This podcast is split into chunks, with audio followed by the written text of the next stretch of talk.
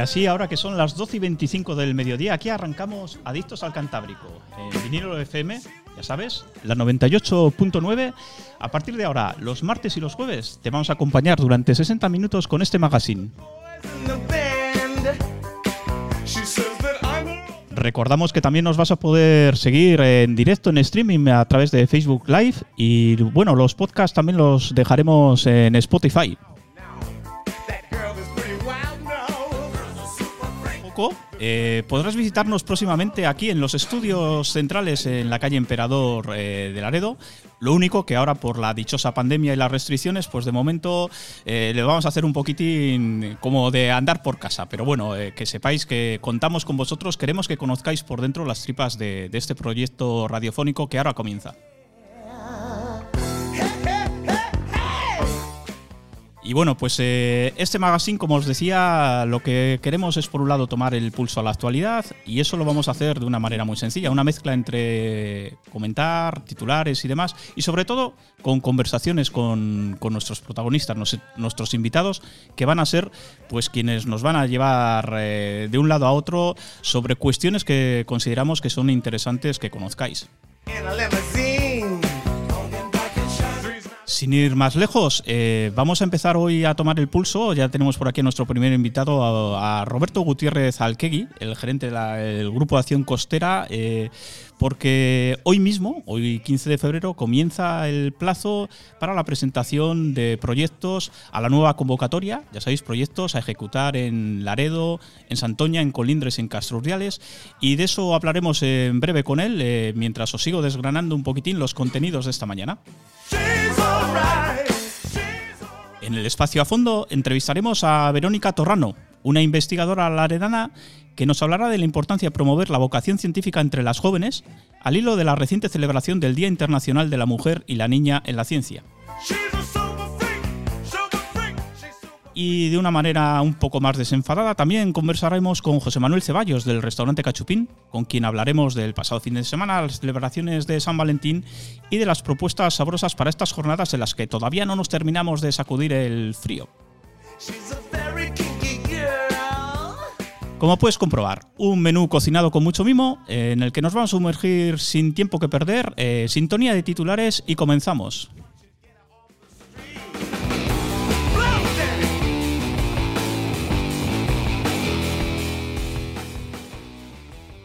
Supuesto, lo que toca hablar en estos días es del tiempo, ¿no? Parece conversación de ascensor, pero es cierto que, bueno, seguimos ahí con unas temperaturas bastante gélidas, frescas. Eh, ahora, en las horas centrales, pues ya estamos rozando los 14 grados, que va a ser el, techo de la jornada. Esto en casi toda, en casi toda Cantabria.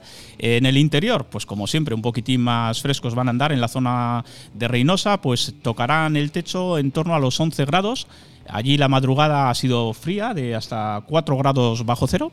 Eh, y bueno, ese es el pronóstico. Eh, en ese sentido, habrá que esperar todavía algunas jornadas para que se decante hacia temperaturas un poquitín más, más templadas. Y como titular, como tema de las últimas horas, pues esa nota del Club Deportivo Laredo, en el que anuncia que se va a suspender una edición más pues de la edición del torneo juvenil Villa del Laredo. Tocaría la 40 edición.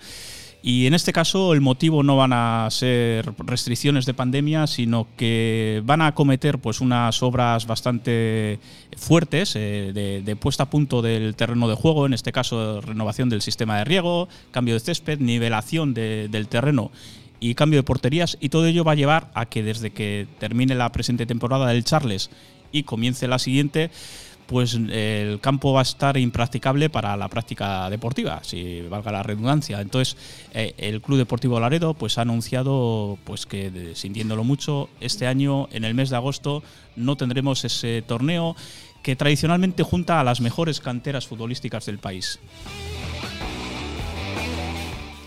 Y ahora ya, sí, sin más, y como os decía y os avanzaba al principio, nos vamos a sumergir en la conversación con el gerente del GAC, del Grupo de Acción Costera, Roberto Gutiérrez Alquegui, porque precisamente hoy, 15 de febrero, abrís el plazo, se abre el plazo de la nueva convocatoria de, ayudas y de proyectos. Roberto, cuéntanos un poquitín para que la gente, pues eh, sobre todo el que esté pensando en emprender, eh, tenga todas las claves y no se quede fuera si, si es posible receptor de, de esas subvenciones. Pues sí, buenos días. Eh, efectivamente, como bien dices, es una nueva convocatoria de ayudas, es la última convocatoria dentro de este periodo del Fondo Europeo Marítimo de Pesca y la diferencia con las anteriores es que será abierta, que en cualquier momento podrá venir cualquier promotor a presentarla, a presentar su proyecto, porque nuestro objetivo es eh, adjudicar el presupuesto pendiente del fondo, que es el del año 2022 y el del año 2023 con este sistema abierto. Hasta ahora eran convocatorias cerradas en los ejercicios pretéritos. Cada año sacábamos una convocatoria con un mes, mes y medio de plazo para presentación de solicitudes, adjudicando el presupuesto de cada año. Esa es la novedad, digamos, eh, que tiene. Beneficiarios, me preguntas, potenciales. Eh, la gran ventaja es que es muy amplia. Nosotros recordar que gestionamos este, este presupuesto, estos fondos europeos, en colaboración con la Consejería de Pesca, de la que somos entidad colaboradora, y, decir que desde proyectos productivos lucrativos, para que nos entienda la gente, gente que emprende, que monta un negocio para ganar dinero, que es lo que queremos, o empresas existentes que hagan inversiones en esa misma dirección y que estén relacionadas con el ámbito de nuestra estrategia, es decir, la economía del mar, turismo marinero, astronomía marinera, eh, el mar tiene que ser el efecto tractor. Solo te puedes salir de él si eres un pescador, puedes hacer cualquier tipo de inversión en cualquier negocio, o el cónyuge o el hijo, por ejemplo, del pescador. Entonces tenemos los proyectos lucrativos, como digo, por un lado, que pueden alcanzar un máximo de un 40% y de un 50% si eres pescador, y luego tenemos los proyectos no lucrativos, esos que se montan no para ganar dinero, sino para buscar un beneficio a la colectividad, a la sociedad en general, pero no hay un lucro económico detrás, ni directo ni indirecto. Y ahí están, por ejemplo, pues un ayuntamiento puede promover un proyecto, una asociación sin ánimo de lucro, un club deportivo, eh, es decir, todos estos tipos de entidades sin ánimo de lucro. Ese es la gran, eh, el gran posicionamiento de partida de estas ayudas. Eh, ¿De qué cuantía estamos hablando? ¿Qué cuantía hay disponible para, culminar estos fondos? Pues nosotros teníamos cada año 385.000 euros. Ahora con la convocatoria abierta hasta fin del programa tenemos los 385.000 del año 2022 y unos 264.000 creo que son del 23. Total, 650.000 euros aproximadamente los que iremos eh, adjudicando entre este año y el que viene a estos promotores eh, que se nos vayan presentando, que iremos valorando y que irán concurriendo por remesas en función de que va llegando un grupo de proyectos con toda la documentación completa, presentada, e iremos aprobando proyectos e iremos eh, adjudicando presupuesto. Si algo se ha ido corroborando a lo largo de todo este tiempo con estas ayudas del Grupo de Acción Costera, es que estamos hablando de, ayudas que realmente eh, generan una, una, una, sostenibilidad, es decir, tienen continuidad. O sea, a diferencia de otros proyectos que muchas veces pues, se dan ayudas a fondo perdido y desgraciadamente los proyectos mueren casi, vamos, no, no, no, no aguantan apenas en el mercado, por así decirlo. Lo que vemos analizando los proyectos del Grupo de Acción Costera desde que se constituyó es que están teniendo una vitalidad ¿no? y han dinamizado la zona. Cuéntanos un poquitín, Roberto. Sí, porque al final el formato de las ayudas es similar al que en las zonas rurales lleva 30 años funcionando, los grupos de acción local que hoy conocemos, ¿no?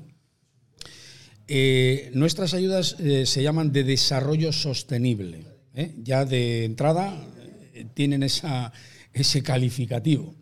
Desarrollo sostenible de las zonas pesqueras, entendidas como municipios o ámbitos donde la pesca es significativa o hay un peso específico de la misma.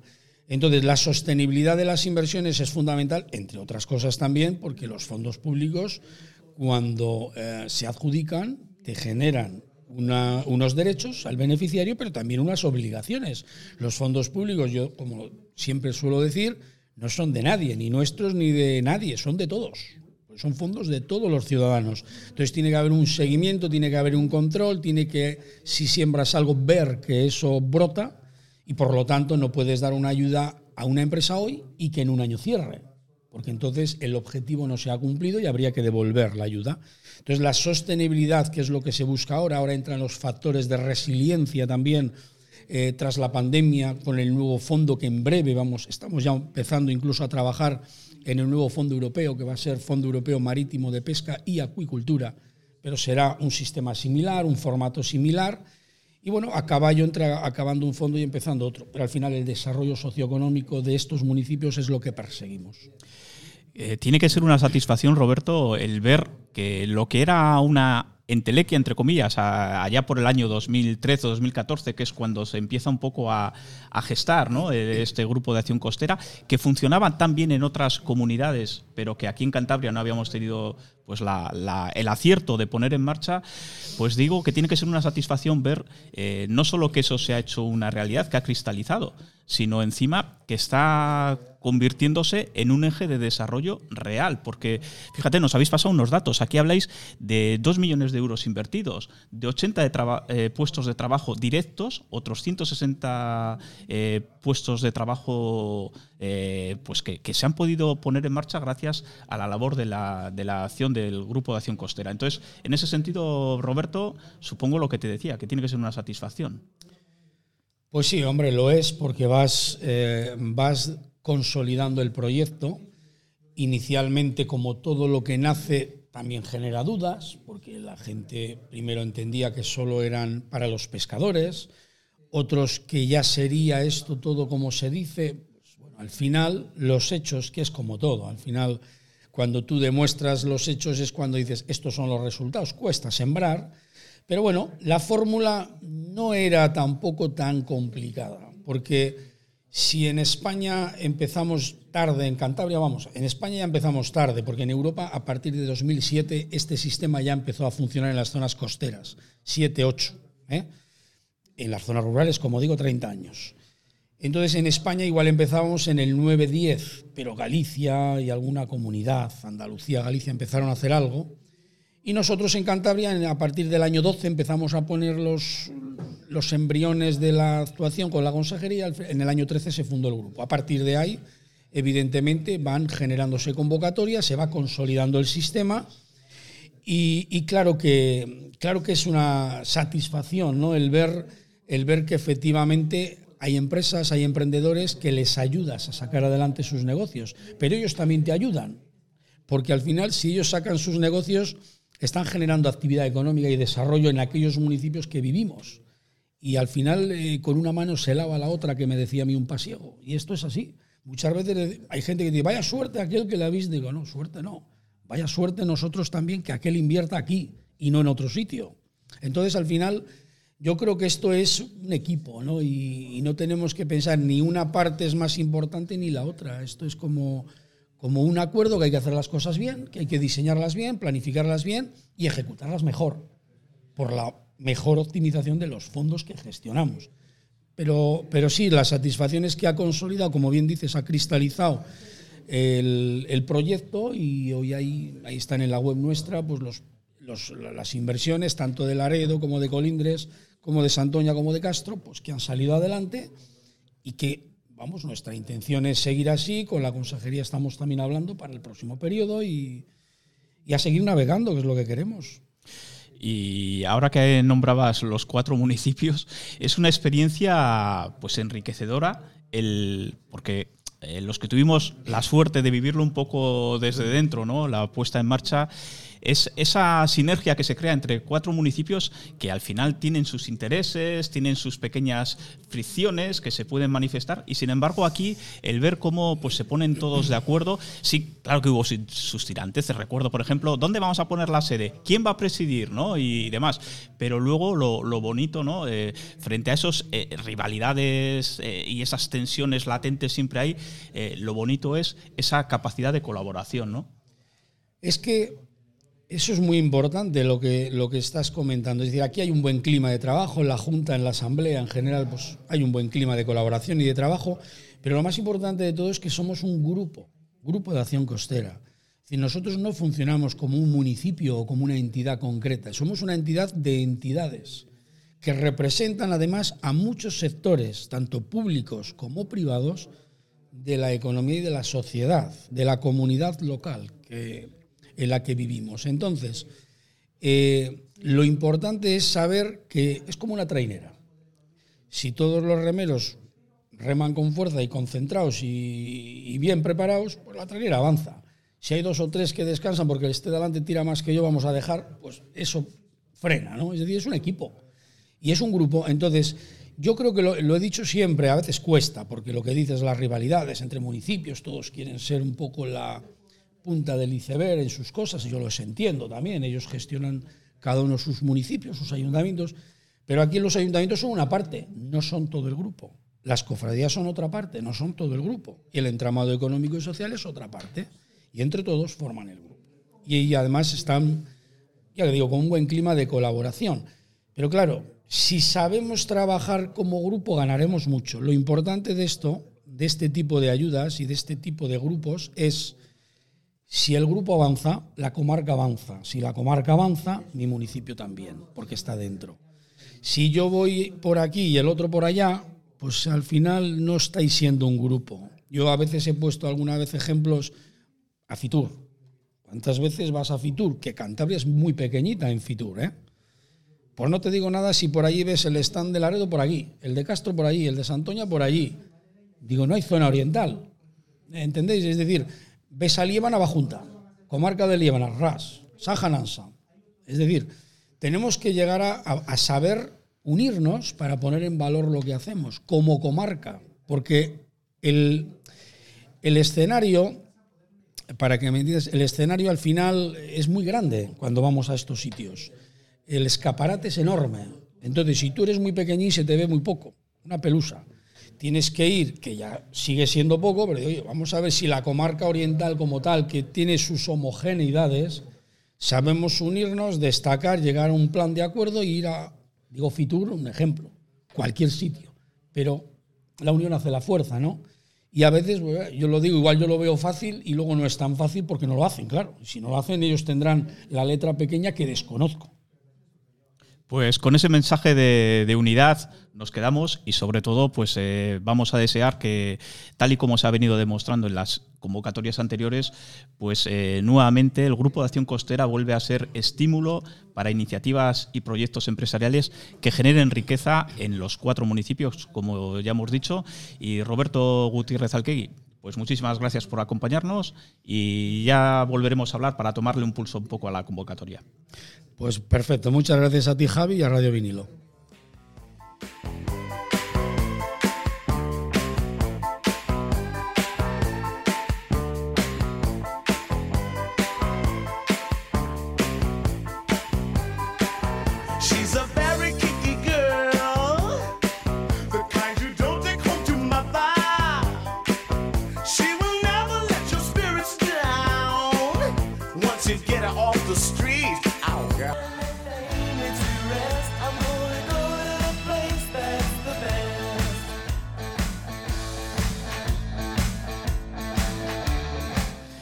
Bueno, y seguimos la mañana. Precisamente vamos a estrenar la sección de cómo llevamos la mañana y lo vamos a hacer con José Manuel Ceballos. Eh, José del Cachupín, ¿estás por ahí, José?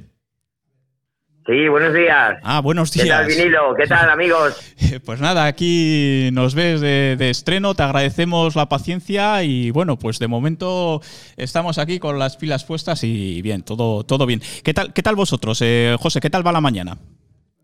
Pues mira, la mañana bien, ayer fue el Día de los Enamorados, aunque el día estuvo un poquitín así lluvioso y tal, pero trabajé bien, la verdad, que todavía sigue siendo, ahí habiendo enamorados, ¿eh? O sea que trabajé bastante bien, la verdad que estuvo bastante bien, gracias a Dios.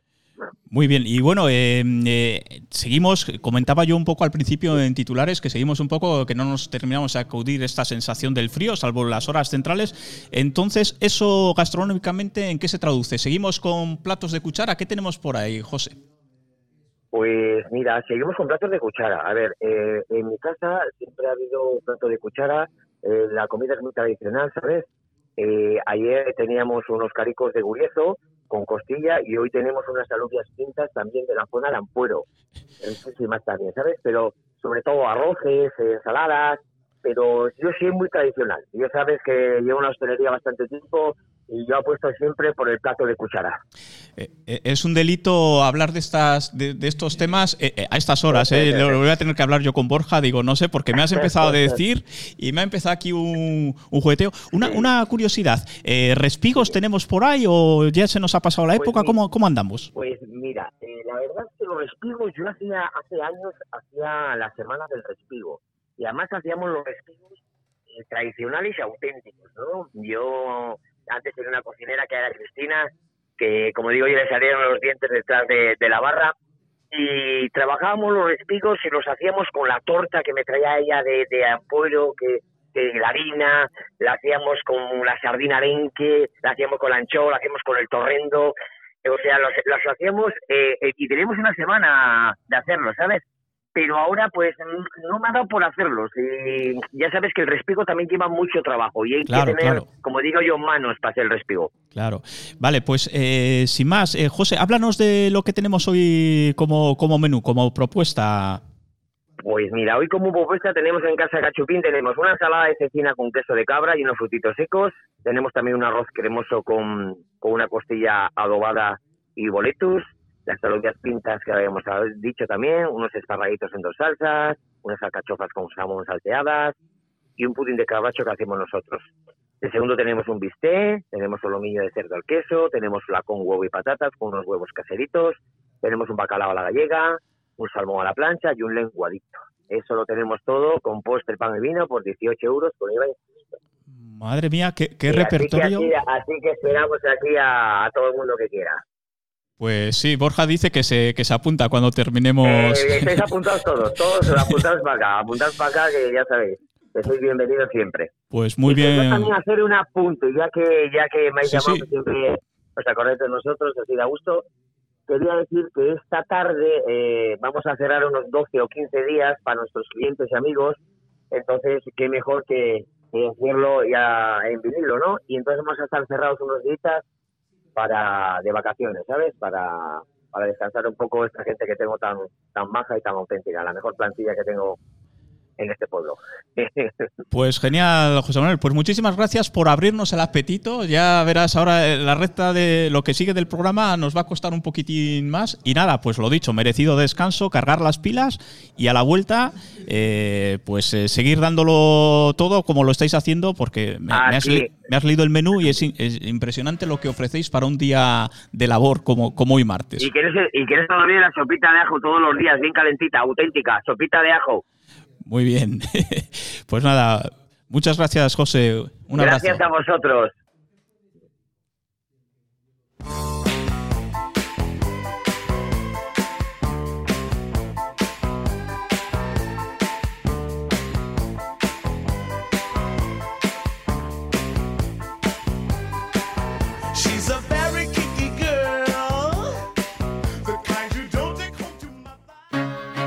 ¿Los mejores desayunos? ¿El mejor aperitivo? ¿Un lugar acogedor con encanto y que cumple con todas las medidas sanitarias? Juega sobre seguro. Apuesta por Cafetería Las Vegas. Déjate tentar por la tortilla número uno de la zona. Un buen café, un delicioso pincho, una caña bien tirada, un rico vermú con nuestro toque distinguido y unas raciones de rabas arrebatadoras. Con una soleada terraza y un ambiente acogedor concienciado con la normativa sanitaria y en pleno centro de Laredo. Nuestro desafío es satisfacer al cliente más exigente. No le des más vueltas. Tu punto de encuentro en Laredo es Cafetería Las Vegas.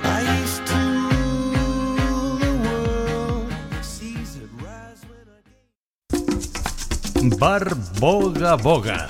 A mi aire. Raimundo Revilla 2, Laredo.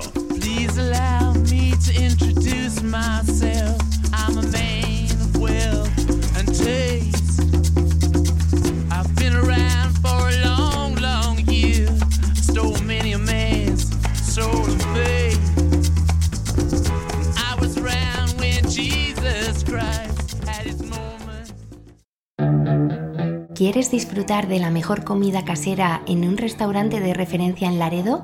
Ven al restaurante Cachupín Disponemos de menú del día para todos los gustos. Además, en nuestra carta encontrarás todas las especialidades del restaurante Cachupín. No podrás resistirte a nuestro pescado salvaje. Y los fines de semana no te pierdas nuestro menú especial. Haz tu reserva en el teléfono 942 60 31 52. Restaurante Cachupín en Plaza Cachupín número 3 de Laredo. Te esperamos.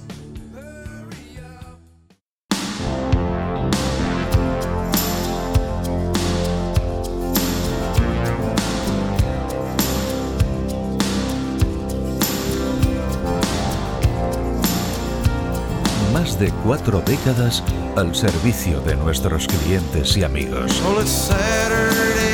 Pub Groucho, Laredo.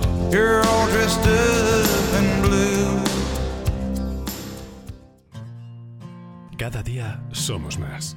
Cada día sonamos más alto. Si te preguntan qué es lo que escuchas, diles de dónde eres.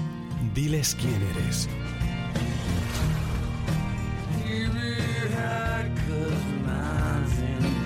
Vinilo FM. Somos los rockeros de la costa.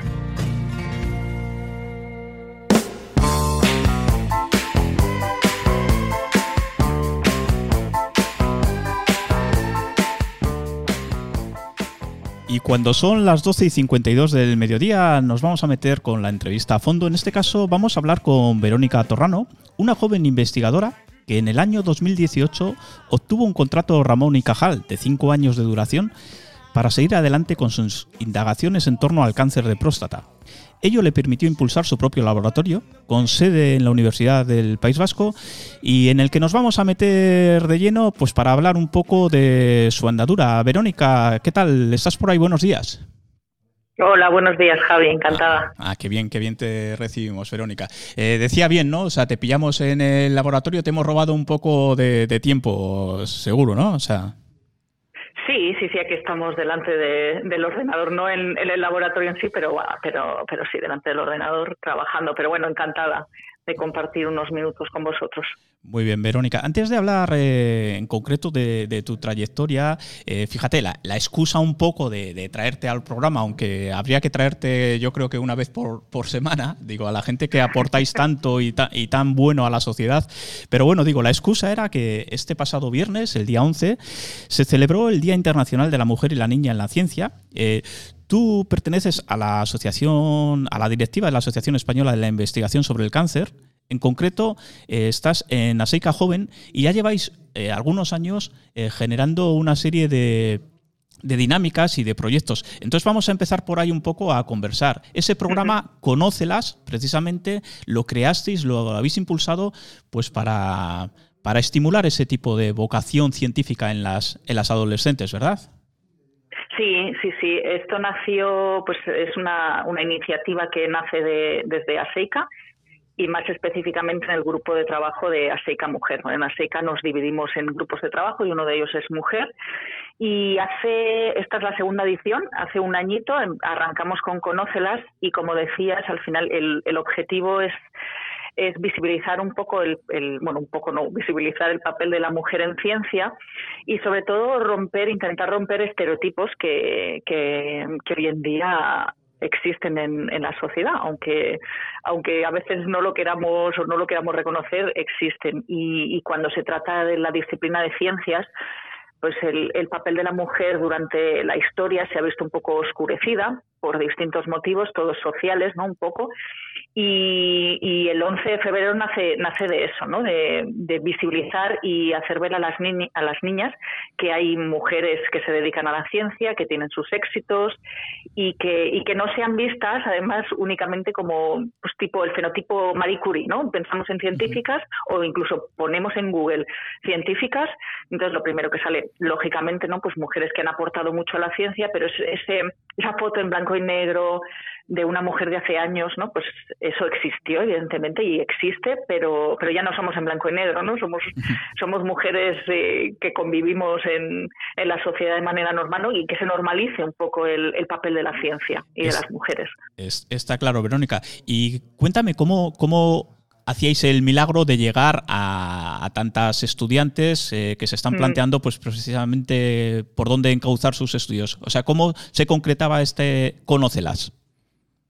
Pues mire, todo empezó con una idea que tuvo Marisol Suenzas, que es la vicepresidenta de, de ASEICA, el año pasado, como te digo, y como todo, pues hace un año era todo virtual, ahora poco a poco parece que estamos volviendo a la presencialidad, pues dijimos, oh, pues cómo, cómo podemos, ya que no podemos ir presencial, y, y, es que todo nació a base de, pues como muchas veces se hacen este tipo de actividades, ¿no? Del boca a boca, pues empezar a hablar con los colegios que tenemos eh, alrededor, pues el de nuestros hijos o el, el, Laredo, al final ya sabes que, bueno, ya sabes, porque vives en Laredo, es todo mucho más de tú a tú y empezamos a contactar con distintas mujeres en distintas comunidades, ellas hicieron lo mismo y el año pasado, la verdad es que, fue un trabajo bastante potente de, contactar vía email ¿eh? y con nuestro email personal, contactar con los colegios.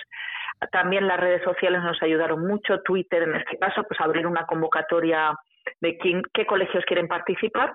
Y fue el boca a boca, el boca a boca, que el año pasado fueron, creo recordar, 6.000 niños, llegamos a 6.000 niños, y este año a, a 11.000.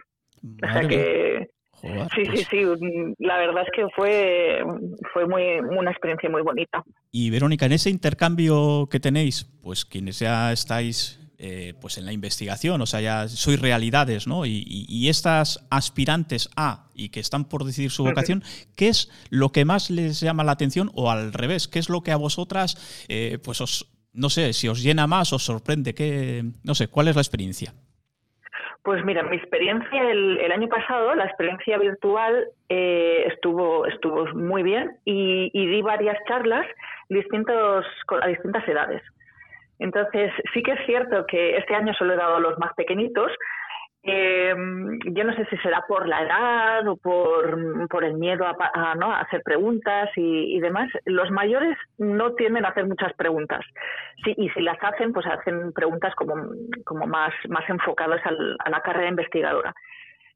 Lo que a mí me, ha sorprendido tanto el año pasado como este es las preguntas que te hacen los pequeños. Eh, desde dimos charlas, pues desde que tenían seis añitos a once años y es que te ponen en unos compromisos a veces de decir, es que no, no sé contestarte, o sea, son preguntas tan geniales que dices, ¿cómo, ¿cómo te lo explico de una manera sencilla y que no sea compleja y que la puedas entender, ¿no?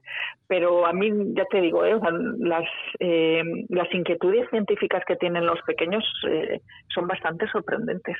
Yo siempre digo, fíjate Javi, yo siempre digo que en ciencias nos estamos constantemente haciendo preguntas, y además de hecho se lo digo cuando doy las charlas en los colegios, nosotros todos nosotros nacemos científicos, porque quien tenga niños alrededor, ya sea hijos o familiares, eh, están cuando empiezan a ser conscientes de la realidad, empiezan a preguntar a todo por qué y esto qué es, empiezan a tocar todo.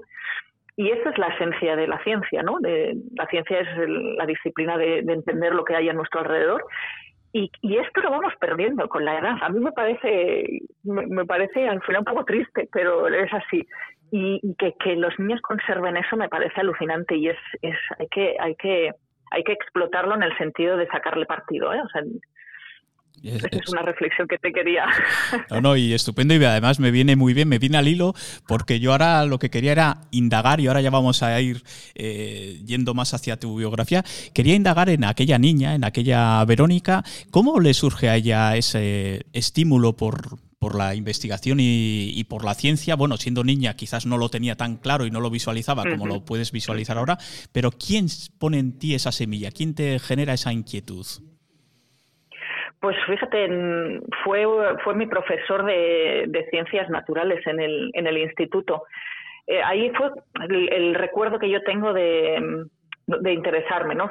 la, siempre me ha gustado mucho las matemáticas, las asignaturas de ciencias me gustaban mucho más, pero fue Ramón el que em, recuerda una clase de metabolismo, del DNA, o sea, cómo estaba formado el DNA, entonces, cuando te explican el, el porqué de, las cosas, en este caso, pues como te digo, una clase, es que lo, tengo como en la retina. Y, y, fue él, fue él el, realmente el que, mm, el que me inspiró. Un poco. Y luego ya, claro, al final entras en la facultad, vas a charlas, porque yo estudié biología en, en Barcelona, y, vas a charlas, nos, invitaban a charlas científicas, y aunque te, el tema eran temas que, que no dominábamos, ¿no? O, o igual decías, no me estoy enterando de nada, pero, pero me, atraí, me atraía mucho el cómo explicaban la ciencia, el porqué de las cosas, las preguntas.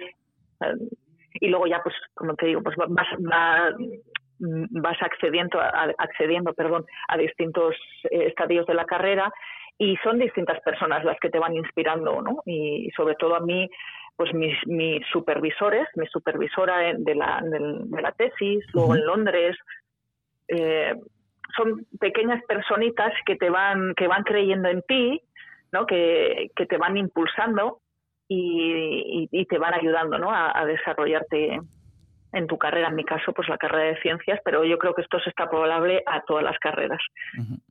Eh, precisamente hablabas ahora de esos pequeños impulsos o, espaldarazos que, vas recibiendo y sin los cuales, pues seguramente esa vocación nunca hubiera llegado a germinar, ¿no? Entonces, eh, me has hablado de, Londres y ahí hay una figura un poco en tu trayectoria, eh, pues recibes un premio, el, Lady Tata Award, y entonces quería que me comentases un poquitín, pues, qué supuso y, sobre todo, pues, a partir de ahí, qué, otra visión, mm. pues, obtuviste.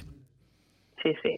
Pues mira, el, premio que de Lady Tata fue un premio que me dieron estando en, en Santander.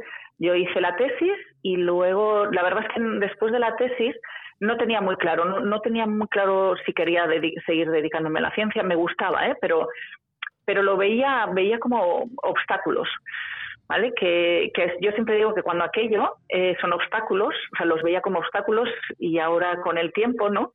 Eh, creo que eran retos y fueron, fueron retos para mí. Entonces, el hecho de, de, que me dieran este premio para mí fue un apoyo eh, mm, o sea, un apoyo muy grande porque me hizo ver, o sea, cuando alguien confía en ti, dices, ostras, es que han creído, han creído en el proyecto que hemos presentado, me ayudó mucho mi supervisora en Santander, María Dolores Delgado, y, te da como un subidón, de decir, es que han apostado por mí, estoy, la idea que he tenido es buena, ¿no? Pues vamos a desarrollarla.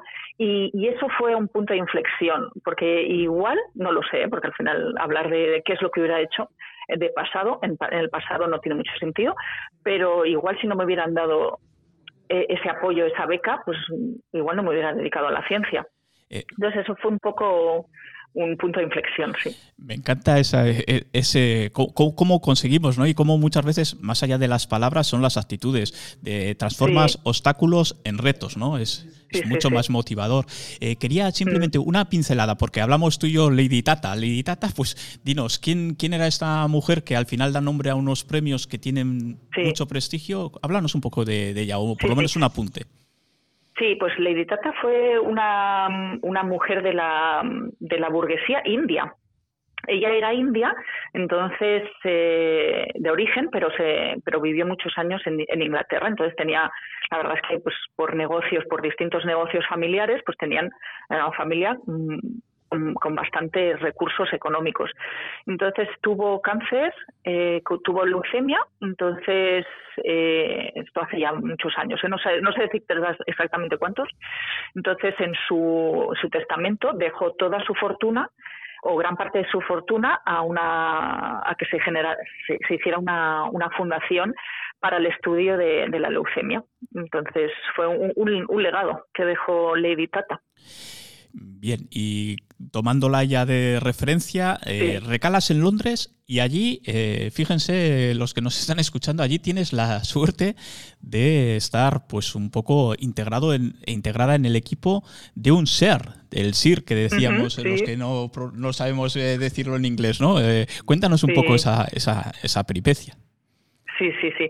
Pues me incorporé al laboratorio de cuando aquello, el profesor Mel Griggs, eh, que, que, luego ha sido ser unos años atrás. Y, Mel, eh, Mel Grips eh, es un pionero mm, conceptual, diría yo, va mucho más allá de, la disciplina del cáncer, un, un, pionero conceptual, como te decía, en, en el concepto de, de la evolución. Y sobre todo aplicar este Darwin, ¿no? los conceptos de Darwin a la evolución del cáncer. Entonces eh, me incorporé a Esther a, su laboratorio y fue mi primer contacto con un tipo de ciencia que yo no había vivido en, Santander y que tampoco hoy en día existe, se ha implantado 100% en España, y es eh, un contacto ciencia, la ciencia básica y la, ciencia clínica, donde hice el doctora, mi estancia postdoctoral allí, es el de Institute of Cancer Research, y era un instituto de investigación que estaba pegado al hospital. Entonces esto permite la interacción de los básicos y los clínicos, y esto es es, es, esencial, es esencial para cualquier campo de investigación, no solo, no solo el cáncer. Porque al final nosotros en el laboratorio lo que queremos, o por lo menos en nuestro laboratorio y en muchos otros, mm, queremos hacernos preguntas y contestar estas preguntas, pero que sean unas clínicamente relevantes. O sea, nos queremos hacer unas preguntas que ayuden al paciente al final. Y eso, y esas preguntas eh, vienen, inicialmente vienen de los clínicos, que son los que ven el paciente, ven las necesidades que hay en un paciente. Pues eh, tengo un paciente que, que le estoy dando este tratamiento y no está respondiendo. Entonces ahí surge una pregunta de qué es lo, qué de, cómo de distinto es ese paciente que no responde a los que responden. Entonces, esto solo es posible si los clínicos, los clínicos y los básicos están en contacto directo, en contacto directo hasta el extremo de compartir cafetería. ¿Me, entiendes lo que quiero decir? Sí, y que ahí es donde también surgen las conversaciones. Ah, ¿Qué tal estás? Y ahí, pues mira, tengo este problema y, de ahí es donde luego también surgen preguntas en los congresos y demás, ¿no? Pero es, es esencial. y, y, fue, fue mi primer contacto con ese tipo de ciencia y que, que, supuso mucho para, para luego para mi futuro y mi presente. Eh, lo cual indica que, estáis con los pies sobre el suelo, pero más que más que ningún otro, ¿no? Muchas veces tendemos a pensar un científico y le vemos ahí con la con la bata, un poco eh, tipo el profesor Bacterio, ¿no? Y qué va, al contrario, eh, estás hablando de que es una investigación muy imbricada en el día a día, ¿no? Y en las necesidades, en lo que se busca. Por cierto, de decíamos Sir Sir, que yo ya digo que el inglés no es lo mío, digo caballero de su majestad, la reina de Inglaterra, estamos hablando. Vale. Sí, sí, sí, bueno, y llega el momento feliz, eh, Verónica, de volver. Eh, tienes la oportunidad mm. de regresar, porque la distancia quizás eh, de aquella etapa en Londres fue lo, más duro, ¿no? El dejar un poco atrás pues, pues a tu gente de, de aquí que tenías mm. en Cantabria. Sí, sí, sí. Sí, e, estos días, lo, esa época lo, la vivo un poco de agridulce, ¿no? La parte de, dulce de, estar, de descubrir un mundo nuevo de, la investigación en mi profesión, ¿no? nutrir un poco mi profesión, pero sí que fue agridulce, o sea, agrio por, por el, por la, en la parte personal. Pero bueno, también tengo que decir que en esos años la compañía aérea, no voy a decir los nombres, pero vamos, que podía volar cada, cada, cada mes a, aquí a, a, Laredo, en este caso, ¿no? y, pero sí que sí que es, eh, fue fue duro mentalmente en la parte en la parte personal pero al final como te digo no y, parece que, que, hable aquí como si me ya, ya, tengo mi edad pero también me ha, ha, significado una impronta no en, en mi carácter y, y, y, bueno, que fue una época al final, una época bonita. Y volví después de tres años. Y eso, y digo, y sobre todo habrás descubierto en esas situaciones es cuando descubrimos nuestras fortalezas, ¿no? Somos más fuertes de lo mm. que pensamos. Sí, sí, sí, sí. al, final la, vida en general no es, es, es eh, ay, que no me sale la palabra, o sea, cuando tienes un, un obstáculo y, superarlo, ¿no? Sí, pues, sí, sí. Eh, eh, se trata de eso, ¿no? Y, vamos forjando nuestro carácter. Por cierto, eh, ahora aprovechando ahí ese titubeo que has tenido, recuerdo a los oyentes, estamos hablando con una investigadora que si tuviéramos que recurrir a un símil que que entienden más, desgraciadamente, por la cultura que tenemos aquí, y sería la futbolera, pues diríamos, eh, Verónica está en la Champions League, ella no me lo va a decir, pero de la, de la investigación del, cáncer, pero a nivel internacional, ¿vale? Esa es la fotografía que tienen que tener nuestros oyentes y nosotros mientras vamos avanzando en, este, en esta evolución biográfica para que veamos que esos obstáculos transformados en retos pues al final nos van a acercar a, la realidad eh, en la que está actualmente. Pero entonces, volvemos de Londres, retomamos, cogemos ese avión y ya eh, eh, desembarcamos ya en, una, en, una nueva, en un nuevo destino. en este caso es el Centro de Investigación Cooperativa de Biociencias, el Biogune, aquí al lado en, Vizcaya, ¿no? Y bueno, pues ahí entras con, otro de, supongo, de, las figuras claves de, de, tu, de tu andadura vital, ¿verdad? Sí, sí, sí. Esta, la época la época de Biogune ha sido muy importante a nivel profesional y, bueno, me incorporé al laboratorio de Arcaiz Carracedo. Arcaiz eh, es, un, es, una persona que, bueno, a la que le agradezco muchísimo la confianza que, tuvo en mí. Él acababa de empezar su laboratorio, lo que yo estoy haciendo ahora o, hice hace dos años aquí en la Universidad del País Vasco, de formar un equipo de, investigación. Y, la verdad es que, mm, claro, se, se juntaron pues estaba muy feliz a nivel personal porque después de tres años podía estar con mi familia ¿no? y, formar una familia. También fui madre en 2013, que eso coincidió, yo me incorporé en 2011, 2013 tuve, tuve a Nora y el ambiente del laboratorio era genial, eh, con, todos teníamos muchas ganas de, desarrollar los, los, proyectos de investigación. Él confió muchísimo en, en mí y de hecho yo siempre lo digo, que recuerdo una conversación con él de él, vio, o sea, esto es lo que lo que tiene ser bueno que ser un buen mentor y un buen líder. Cuando ves la, el potencial en alguien cuando ese alguien incluso no es que no lo vea pero igual no confía mucho en, en ese potencial o lo vislumbra pero no sabe por dónde por dónde tirar. Entonces él vio eso en mí y me apoyó me apoyó todos esos años. Estuve con él siete años hasta el 2019 y ya te digo que fue una época muy bonita porque al final yo tengo la sensación y tuve la sensación de formar parte de, algo porque bueno ahora Arcaiz Carracedo es, es, un investigador muy reputado a nivel internacional eh, y ha aportado yo incluida, ¿no? Hemos aportado eh, a la investigación en, en cáncer muchos, vamos, trabajos muy importantes, ¿no? Y que, que se han traducido en, nuevas líneas de investigación, eh, en, hacer un poco agenda, ¿no? en delimitar unas líneas de investigación que creemos que son importantes.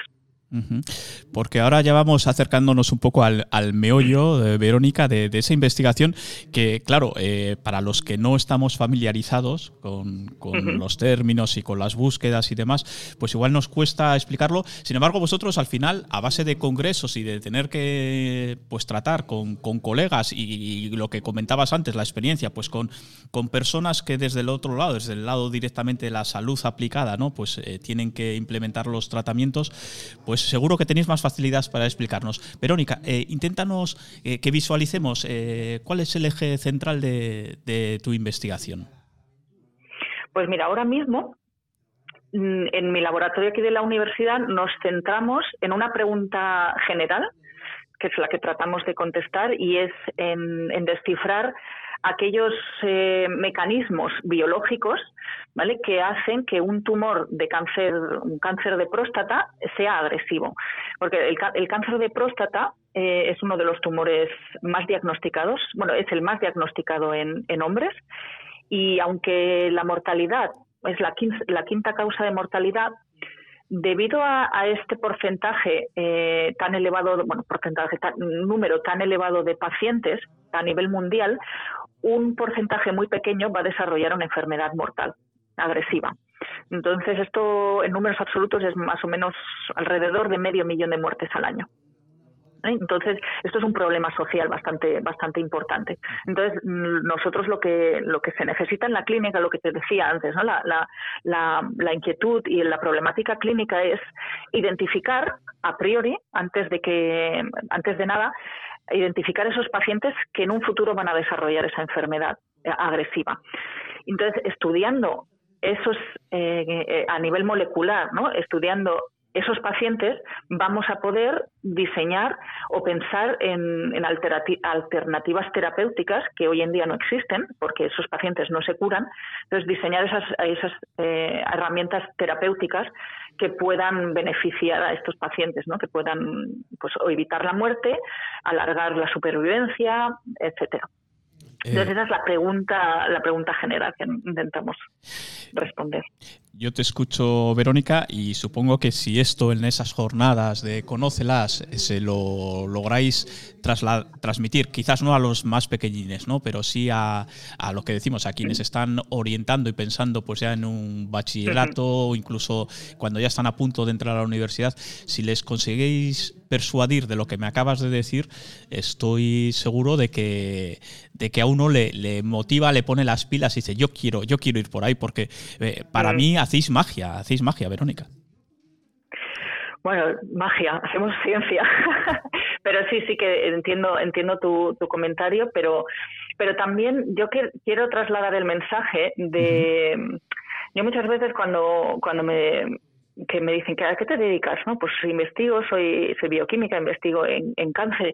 ¡Wow! Eso es súper difícil, ¿no? Eso está...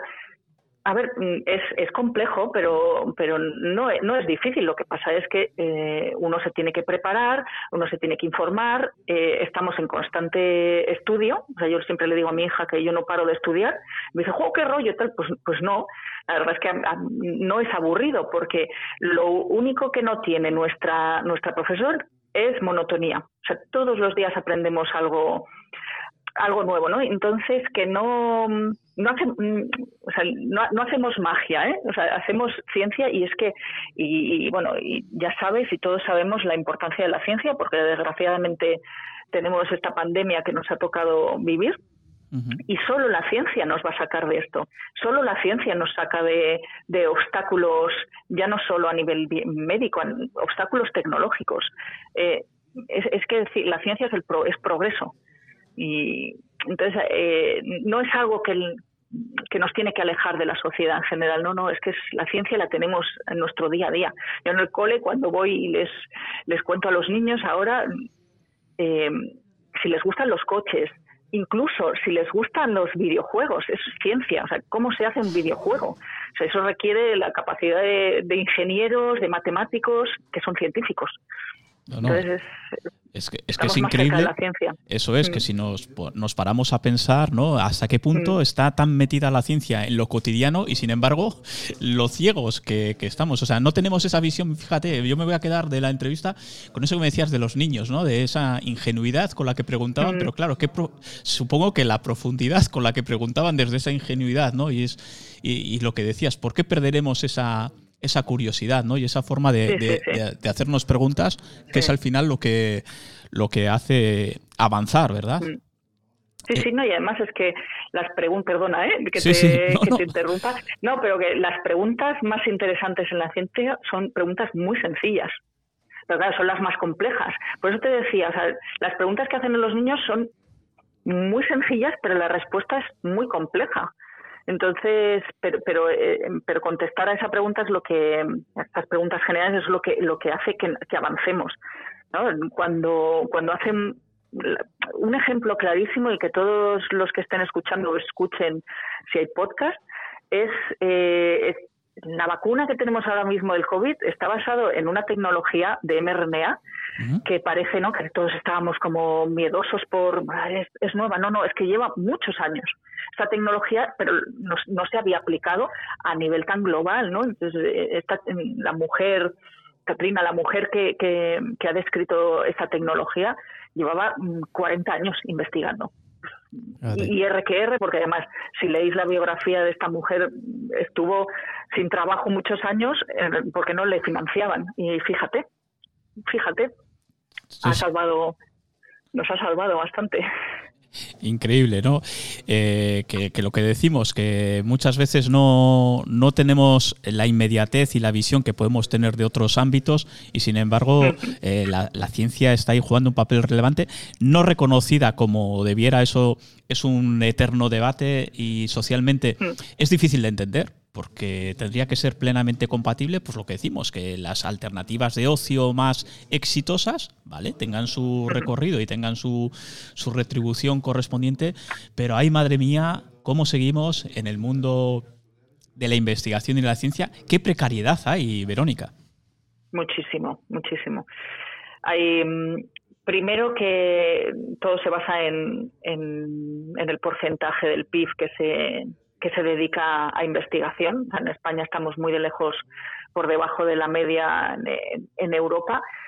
Y eso ya contando inversión general. Luego, a nivel de sueldos, mm, estamos, los sueldos son bastante bastante precarios y, fíjate, ¿eh? hoy es que esta mañana lo he estado lo he estado hablando con las colegas, con mis compañeras de, del laboratorio, incluso mm, lo de la reforma laboral que hemos estado hablando y hemos tenido en las noticias toda la semana pasada, a nosotros nos, nos, nos está afectando hasta tal punto que yo ahora mismo no puedo contratar a nadie. En, en, mi laboratorio. Tengo dos personas en el laboratorio que, que tengo que renovarles el contrato y no puedo por eh, las incongruencias que hay entre la ley de ciencia y la reforma laboral. O sea, es, es, es un poco dramático, ¿no? Que, que, no se tenga en cuenta, que no se haya tenido en cuenta, ¿no? Eh, este, esta, esa disciplina para ello. Pero bueno, tenemos que ir poco a poco reivindicando un poco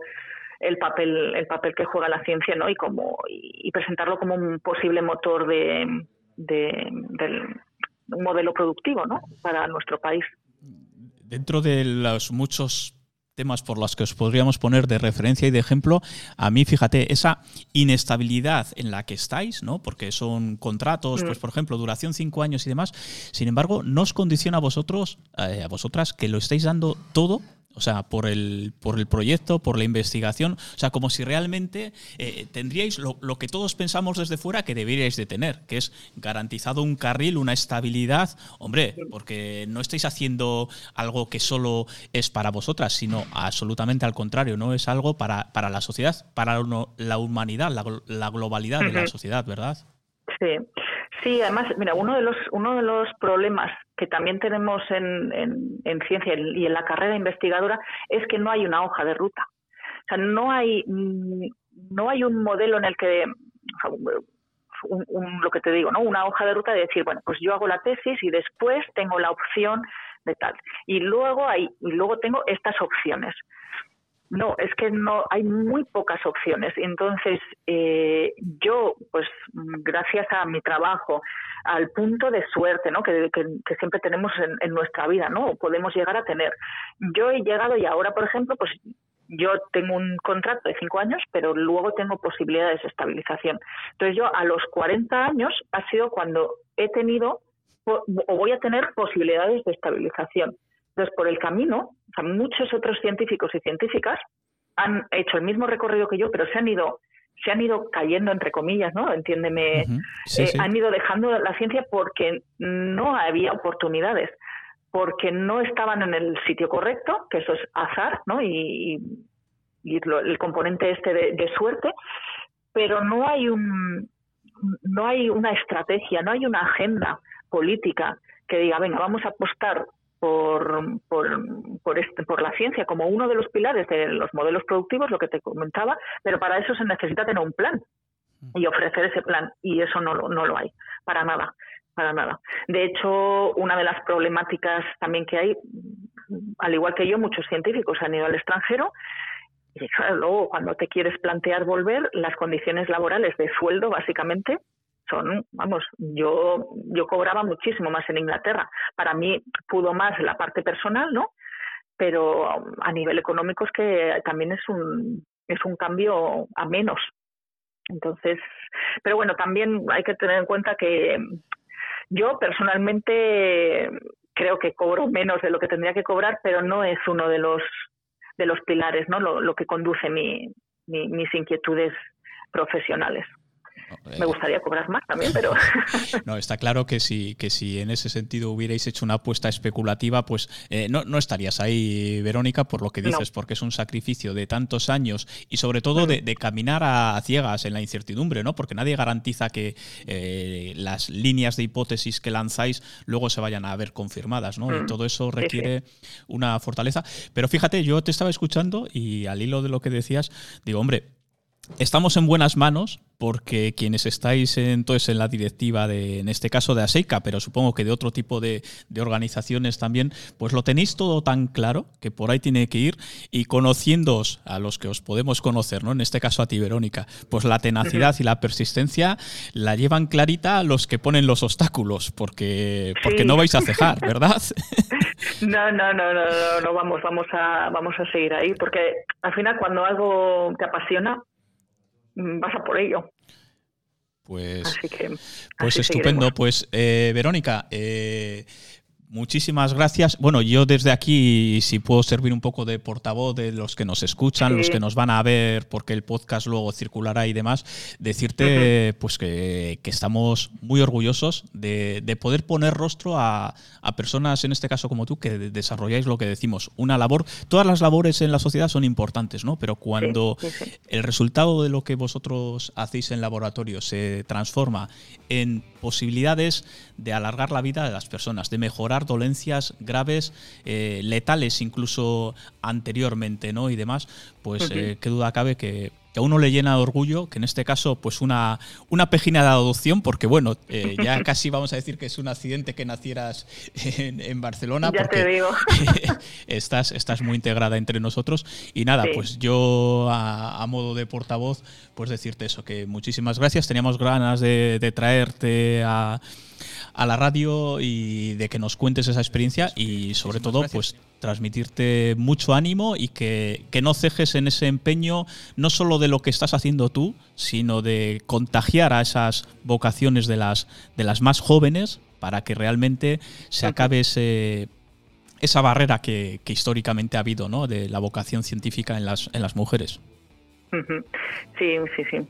Muchas gracias, Javi, a ti y lo que lo que comentabas de portavoz. O sea, yo agradezco y siempre hemos agradecido a los medios de comunicación que nos cedan el micrófono y así porque es de las de las maneras que tenemos de llegar a la sociedad. Así que yo encantada de, de participar en, en estas en estas jornadas.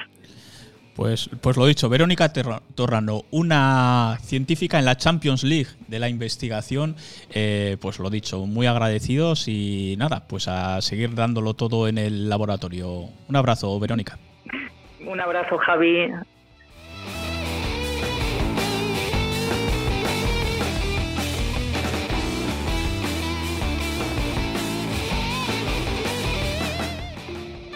Soluciones, eficiencia, control de gasto, transparencia, contacto directo y cercano. A Fincas Rodríguez Fuente. Gran capacidad resolutiva ante los problemas. Velamos por el buen funcionamiento de tu comunidad. Si piensas que tu comunidad necesita un cambio, contáctanos a fincasrf.gmail.com 688 84 1043. A Fincas Rodríguez Fuente, Emperador 13, Laredo.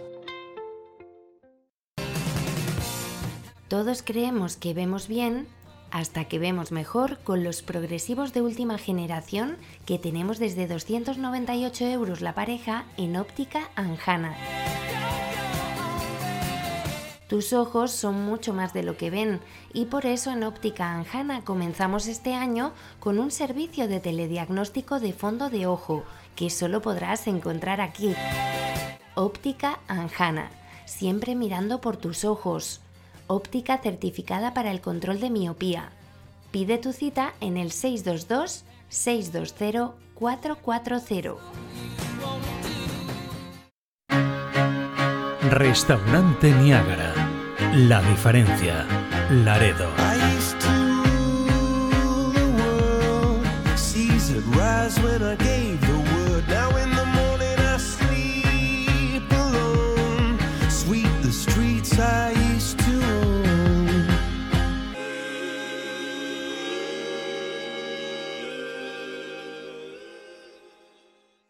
Librería Borsan.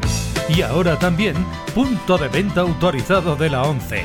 Eurojackpot, Mi Día, Triplex, Super 11, Cuponazo, El Sueldazo y el Rasca de la 11. La 11, la ilusión de todos los días en Librería Borsan, calle Comandante Villar 13, Laredo.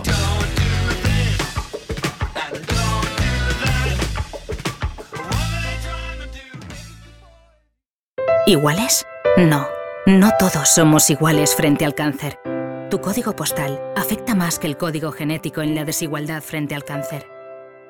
Descubre todas nuestras diferencias en acuerdocontralcáncer.com y únete al acuerdo para luchar contra las desigualdades. Asociación Española contra el Cáncer.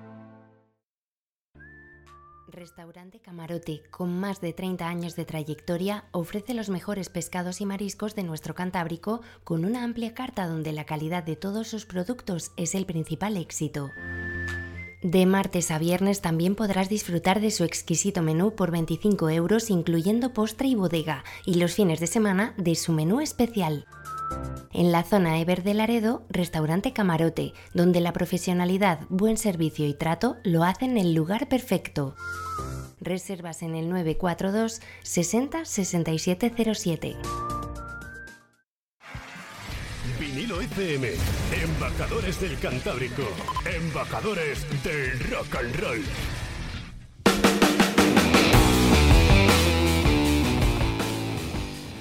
Hoy es el día de Don RQR, de la obstinación, de la insistencia. Un 15 de febrero de 1564 vino al mundo, en la ciudad italiana de Pisa, la de la Torre Inclinada, uno de los hombres que contribuyó a enderezar el pensamiento.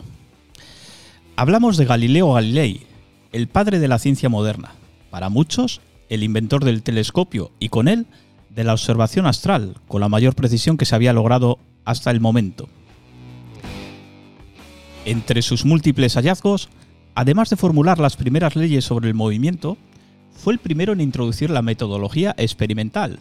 Es decir, pasar de esto es así por narices a esto es así porque así lo he podido observar y confirmar en mis investigaciones. Aquella forma de enfocar el mundo le causó muchos problemas. El mayor le sobrevino cuando contribuyó a avalar las tesis de Copérnico, otro que tal baila, respecto al modelo heliocéntrico del universo, que todos giramos en torno al Sol, leñe. Que lo sepas, Ptolomeo. La Tierra también danza alrededor del astro rey. Ocurrió que decir aquello en pleno siglo XVII era mentar al diablo, y así atrajo sobre él las críticas y denuncias airadas de los más fanáticos, y fue combinado por la, por la todopoderosa iglesia de entonces a mantener silencio. Así vivió sus últimos años, obligado a callar las voces de sus hallazgos por miedo a perder el pellejo.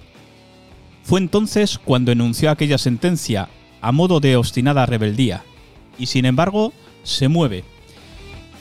Hubo que esperar hasta 1992, con el Papa Juan Pablo II, para que la Iglesia entonase a su manera el mea culpa y rehabilitase el buen nombre de Galileo.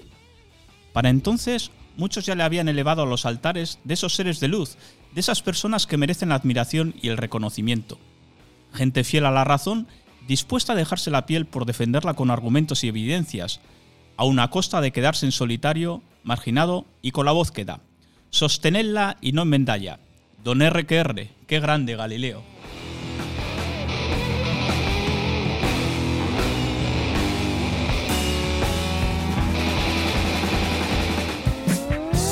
Te pones en marcha con tu coche, te encuentras un cruce y eliges la carretera que te lleva al mejor destino.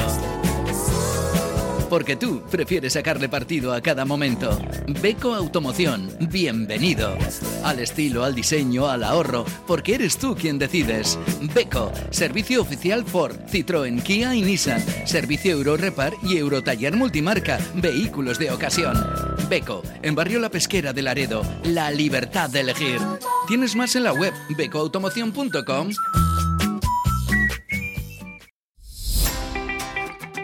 Tu SEO local, agencia de posicionamiento de negocios locales y empresas que vendan productos o servicios. ¿Quieres que tu negocio aparezca en los primeros resultados de las búsquedas en Google? Si buscan restaurante, una reforma o una peluquería en tu localidad, te gustaría que tu negocio apareciese arriba, ¿verdad? Posiciónate por delante de tu competencia con la ayuda de tu SEO local y consigue más oportunidades de venta. Ponte en contacto con nosotros a través de nuestro teléfono 661 046 586 en nuestro correo electrónico info arroba tuseolocal.com o en nuestra web tuseolocal.com. Librería Borsan. Todo en papelería, prensa y revistas. Punto Celeritas. Cartuchos print para todos los modelos de impresora. Y por supuesto, si estás buscando los últimos lanzamientos en libros, este es el lugar adecuado. Librería Borsan. Comandante Villar 13, Laredo. Tu librería de confianza.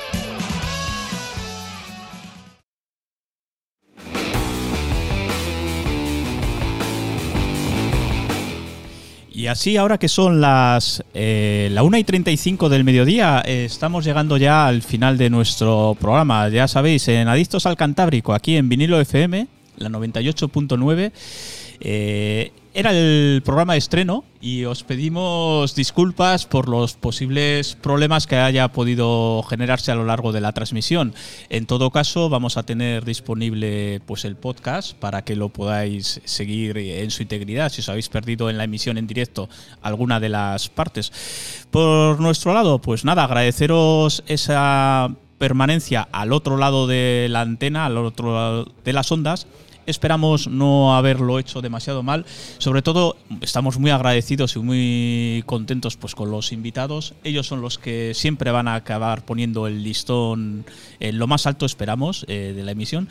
Y por nuestra parte, nada, despedirnos ya hasta el jueves el jueves 17, a la misma hora, a las 12 y cuarto del mediodía. Aquí nos vais a tener, a mí, aquí nos habla, a Javi González, con Borja Vegas a los mandos técnicos. Y nada, que disfrutéis lo que queda de, día, de martes, que sigue luciendo el sol, por lo menos aquí en los estudios centrales de la calle Emperador, en el centro de Laredo. Y lo dicho, que seáis felices, cuidaos y nos vemos en un par de días, el jueves, a las 12 y cuarto, aquí en Adictos al Cantábrico.